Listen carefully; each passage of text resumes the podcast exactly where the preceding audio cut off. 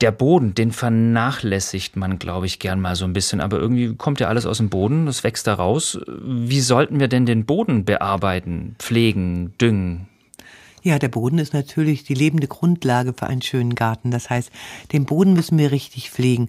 Wir brauchen gar nicht so viel starke Bodenbearbeitung wie Umspaten und Umfräsen.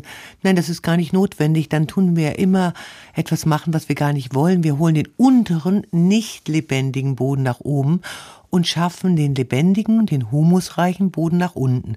Das heißt, wenn ich meinen Boden bearbeite, bearbeite ich ihn am besten mit einem Dreizahn oder einem Sauzahn. Sauzahn ist ein Gerät mit nur einem Haken.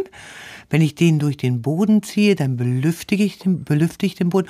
Und ganz wichtig ist natürlich, dass ich den Boden immer bedeckt halte. Mhm. Ein bedeckter Boden ist ein Boden, in dem Leben wachsen kann. Wir müssen überlegen, in einer Handvoll Erde, wenn wir die so jetzt hochheben, sind so viele Lebewesen wie Einwohner auf der Erde. Also schon ganz schön viel. Mhm. Und die brauchen Futter.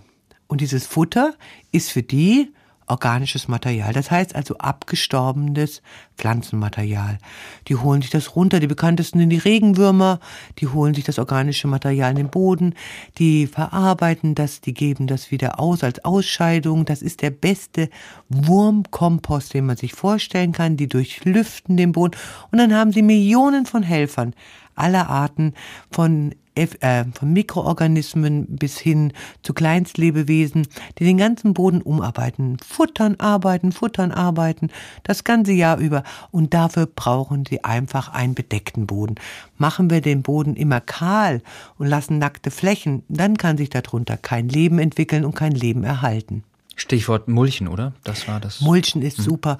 Viele Pflanzen, Pflanzen eng pflanzen. Das heißt mhm. also, die Fläche vollpflanzen. Also möglichst viel auf eine Fläche pflanzen, dass der Boden immer beschattet ist. Das ist wichtig, weil umso besser der Boden beschattet ist, umso weniger Feuchtigkeit verliert er.